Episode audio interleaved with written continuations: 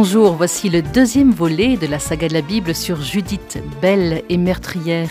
Qui est donc cette femme dont le nom veut dire la juive, qui sauva son peuple du massacre? D'où tire-t-elle sa force?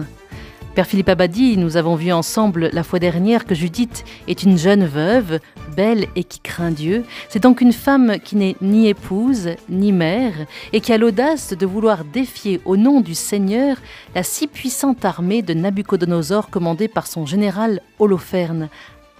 Armée qui sème la terreur et qui est cruelle. Alors, quelle va être la stratégie de Judith? Avant peut-être de parler de, sa stratégie, j'aimerais revenir sur une phrase que vous dites qui me semble très importante. Elle est ni épouse ni mère.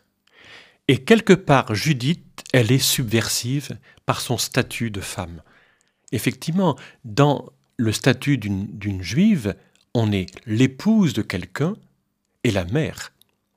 Or, Judith, elle a cette particularité d'être veuve, et comme d'ailleurs la prophétesse Anne de l'évangile de Saint Luc de l'enfance, elle est fidèle à son veuvage, elle ne se remariera jamais, elle ne sera jamais mère. Et donc quelque part, elle est la femme atypique en Israël. Donc ce côté très subversif est très intéressant parce que Judith va être aussi, on pourrait dire, une sorte de générale en jupon. C'est une Jeanne d'Arc avant l'heure. Elle est aussi atypique, on pourrait dire, que Jeanne d'Arc le fut en son temps. Elle est d'abord de belle apparence.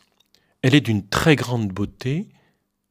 Or, la beauté, bien sûr, on l'a vu, elle est intérieure, mais elle est aussi très extérieure. Et tous les regards se tournent vers elle. En fait, vous avez dit dans l'émission précédente que elle s'habillait avec un sac. Oui, mais en même temps, euh, on va voir que pour aller voir Holoferne, elle va mettre ses plus beaux atours, dont elle va finalement se rendre encore plus belle.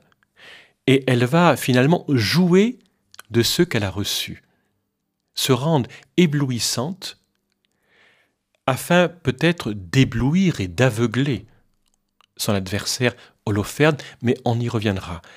J'aimerais simplement insister sur le fait que le thème de la beauté n'est pas anodin en Israël. Car qui est beau C'est le roi. De David, on dit qu'il était beau.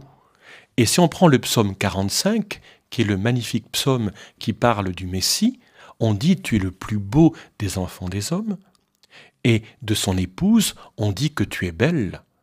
Et donc, quelque part, la beauté nous met du côté de la royauté. Il y a donc un paradoxe de cette femme qui n'a pas de statut réel, elle est veuve sans enfant, et pourtant, par sa beauté, elle est vraiment dans une posture royale. C'est ainsi qu'elle va se présenter humblement devant les notables de Béthulie, leur reprochant leur manque de foi.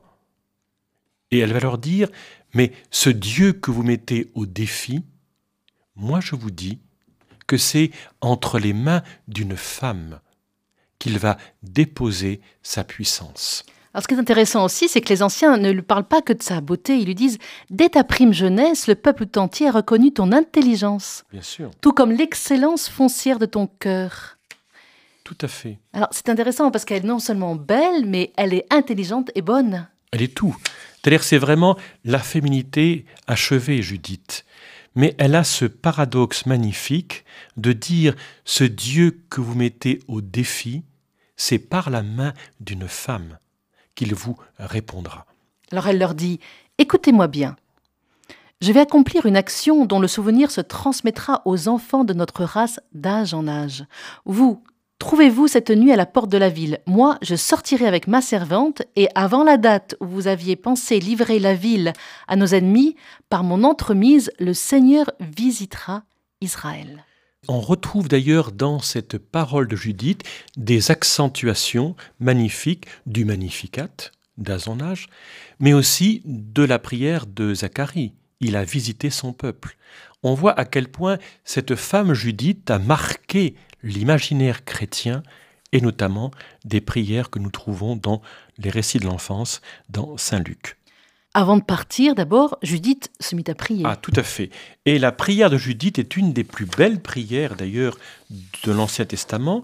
On l'a au chapitre 9e. Elle rappelle d'abord, dans sa prière, elle rappelle la mémoire du don.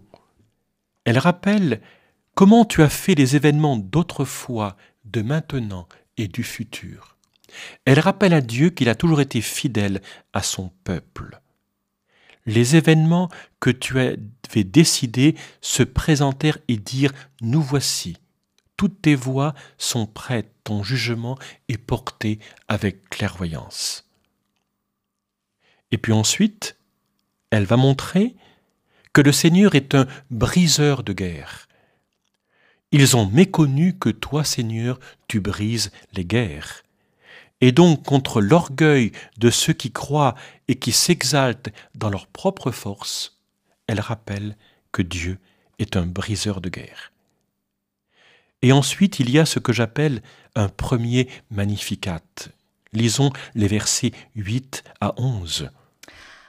À toi le nom du Seigneur, et toi brise leur violence par ta puissance, fracasse leur force dans ta colère, car ils ont projeté de profaner tes lieux saints, de souiller la tente où siège ton nom glorieux, et de renverser par le fer la corne de ton autel.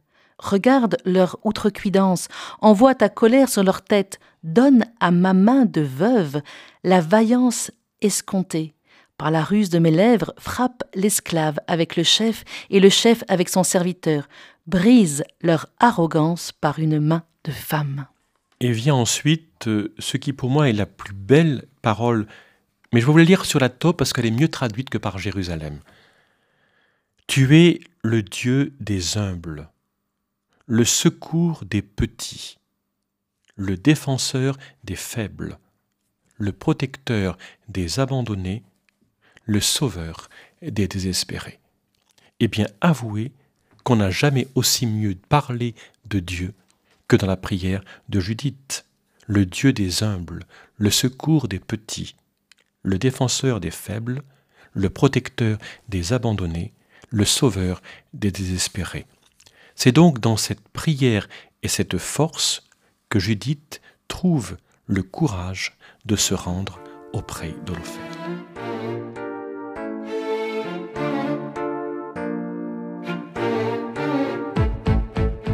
Retrouvons avec vous, Père Abadi, la belle et audacieuse Judith qui va se jeter dans la gueule du loup.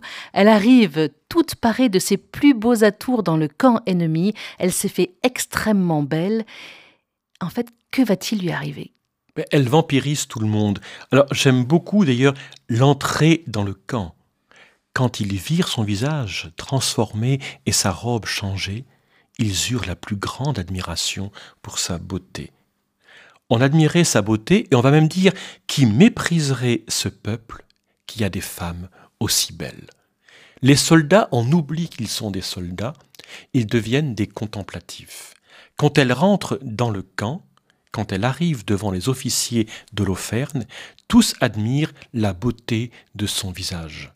Ils ont oublié qu'ils étaient des hommes de sang, ils deviennent des hommes de contemplation on peut dire que Judith, quelque part, les a vampirisés par sa beauté extérieure, mais surtout ce qui est très intéressant, et on va voir d'ailleurs une accentuation de son intelligence, elle va employer une sorte de double langage.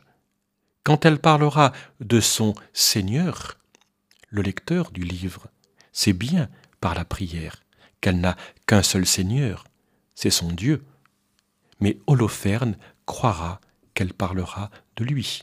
Alors, elle arrive dans, le camp, donc elle fait perdre la tête, on va dire, à tous les hommes. Ah, complètement. Et puis, elle va donc arriver dans la fameuse tente d'Holoferne, et il est dit, il reposait sur un lit placé sous une draperie de pourpre et d'or rehaussé d'émeraudes et de pierres précieuses. Judith est enfin face au général en chef. Mais qu'est-ce qu'elle est courageuse parce qu'elle pourrait se faire décapiter tout de suite? Ah oui, tout à fait. Elle est dans une parfaite maîtrise d'elle-même.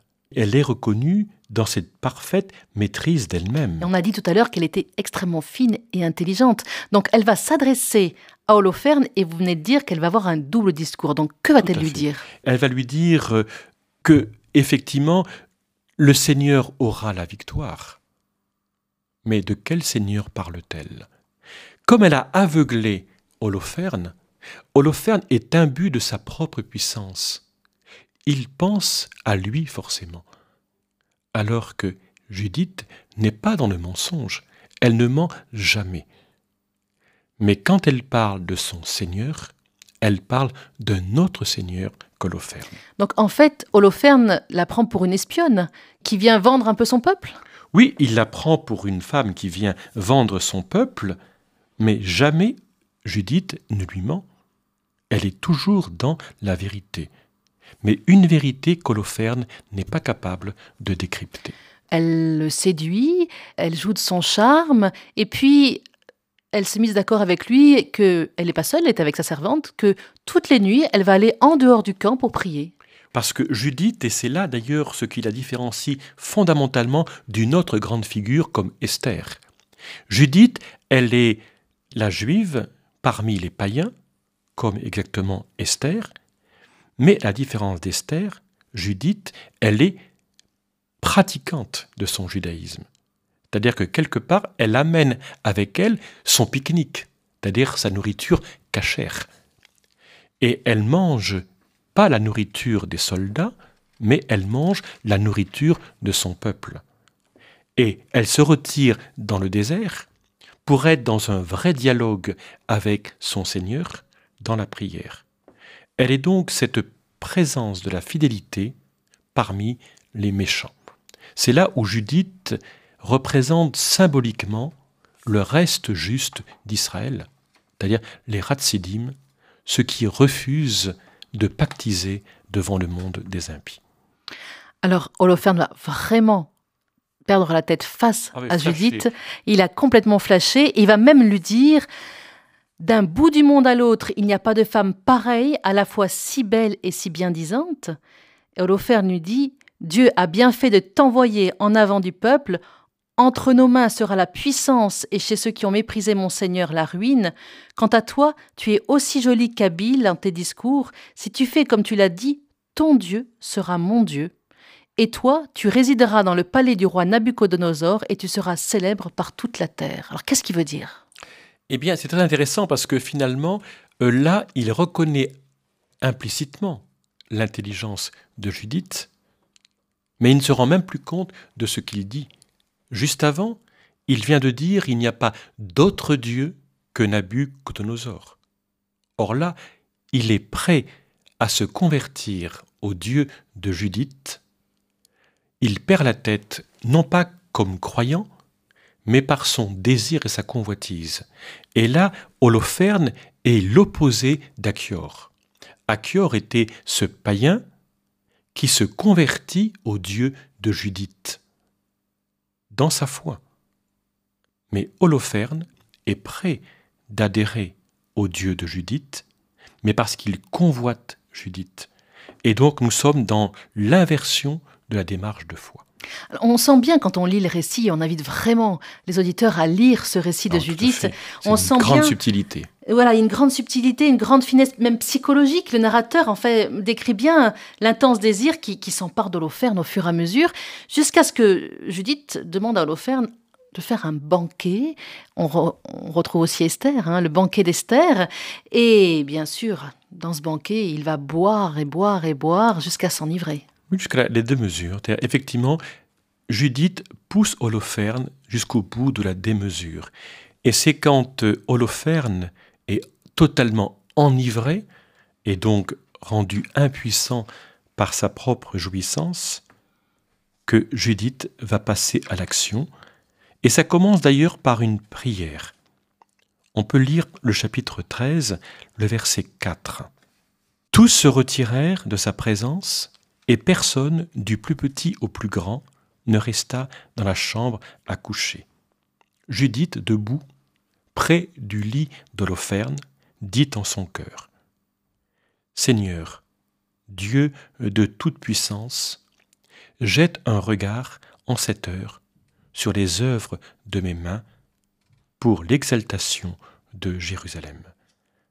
Car c'est maintenant le moment de prendre soin de ton patrimoine et de réaliser mon entreprise pour broyer les adversaires qui se sont levés contre nous. Et donc, de même que Judith avait prié avant d'agir, elle se met encore en prière avant de délivrer son peuple, mais ça passe par une mort, puisque prenant le cimetière d'Holoferne, elle va lui couper la tête. Elle va donc, comme vous avez dit, se, parer de, ses vêtements, aussi de tous ses atours féminins. Elle va le faire boire. Il est écrit Judith entra et s'installa. Le cœur d'Holoferne en fut tout ravi et son esprit troublé.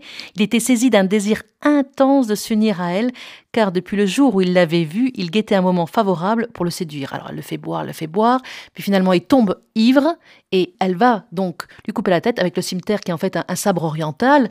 par, par deux fois, elle va lui couper la tête, enfin elle va, elle va trancher. Alors on va lire le, verset 6 euh, donc, euh, du chapitre 13. Elle s'avança alors vers la traverse du lit, proche de la tête d'Holoferne, en détacha son cimetière, puis s'approchant de la couche, elle saisit la chevelure de l'homme et dit Rends-moi forte en ce jour, Seigneur Dieu d'Israël. Donc elle va encore prier. Par deux fois, elle le frappa au cou de toute sa force et détacha sa tête. Elle fit ensuite rouler le corps loin du lit et enleva la draperie des colonnes. Peu après, elle sortit et donna la tête d'Holoferne à sa servante, qui la mit dans la besace à vivre, et toutes de sortir du camp comme elles avaient coutume de le faire pour aller prier. Une fois le camp traversé, elles contournèrent le ravin, gravirent la pente de Béthulie et parvinrent aux portes.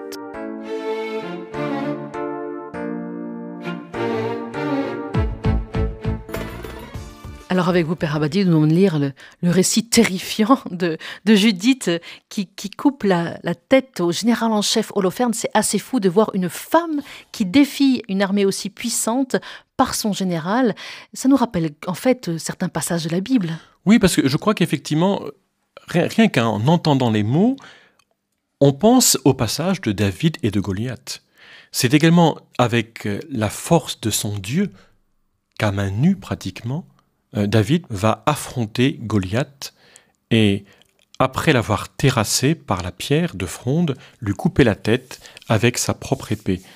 Eh bien, le même scénario se retrouve dans l'histoire de Judith.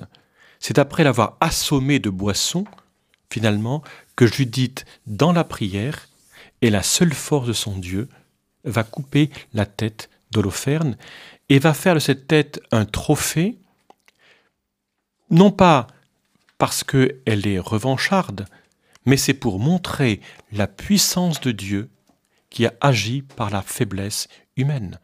Car si elle garde la tête de l'Offerne, c'est pas comme un trophée qu'on va mettre sur sa cuisine ou dans sa salle à manger, un trophée de chasse, mais c'est pour montrer aux gens incrédules de Béthulie combien Dieu déploie sa force dans la faiblesse humaine.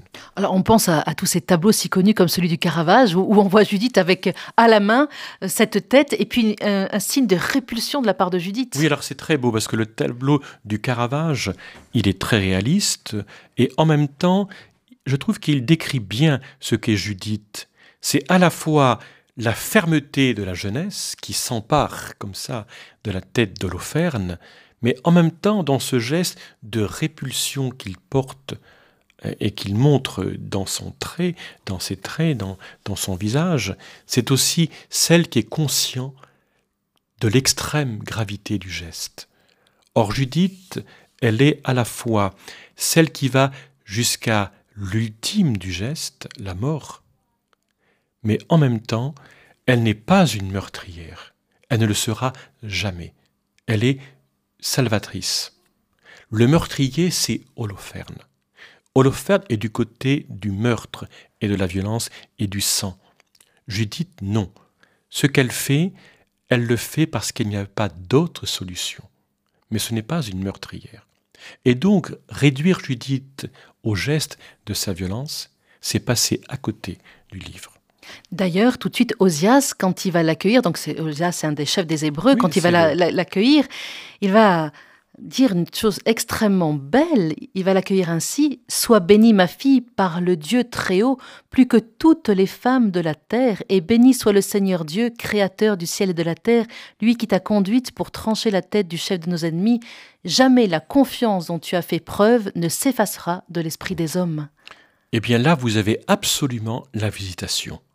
Et vous remarquerez que dans cette visitation entre Osia et Judith, on retrouve deux des grands thèmes du récit lucanien de la visitation. Tu es bénie plus que toutes les femmes de la terre. C'est ainsi qu'Élisabeth salue la Vierge Marie. Et cette phrase finale, on se souviendra toujours de la vigueur de ton bras, c'est bien sûr le chant du Magnificat de Marie. C'est là qu'on voit que Judith est effectivement comme femme, comme juive, associée au salut, l'une des plus belles préfigures de la Vierge Marie dans le Nouveau Testament, car elle aussi est la nouvelle Ève, elle est une fille d'Israël qui, dans son corps, portera le salut de son peuple. Et que devenu euh, Achior? Alors, alors c'est très intéressant, et là il y a une scène tout à fait amusante. On a donc vu que cette femme Judith, courageuse, jusqu'à l'extrême, ne tremble pas dans le camp. Or, elle amène la tête de elle la sort de sa besace devant les membres de l'assemblée de Béthulie, et il y a bien sûr Achior. Et quand Achior voit la tête de l'Opherne exposée, il tombe dans les pommes. Lui, le général, s'effondre. Mais voyant tout ce qu'avait fait le Dieu d'Israël, Achior crut fermement en Dieu, il se fit circoncire en sa chair et il s'agrégea à l'assemblée de la maison d'Israël. La démarche d'Achior est celle d'Israël devant le salut, qui, devant l'ennemi terrassé à la mer Rouge, met sa foi en Dieu. Et quant à Judith, elle ne voudra plus jamais se marier? Oui, elle est célèbre, et en même temps, elle ne tire aucune gloire de ce qu'elle a fait. Elle ferme les portes sur elle, elle s'efface dans le silence. Merci beaucoup, Père Abadi. Et concluons avec un extrait du Cantique de Judith, qui est splendide aussi. Donc, je vous invite vraiment à tous lire ce, livre de Judith, qui est, un très beau livre. Il y a 16 chapitres et il faut le lire absolument. Alors, écoutez ce, ce cantique si beau de Judith. Entonnez un chant à mon Dieu sur les tambourins, chantez le Seigneur avec les cymbales, mêlez pour lui psaume au cantique, exaltez et invoquez son nom, car le Seigneur est un Dieu briseur de guerre, il a établi son camp au milieu de son peuple.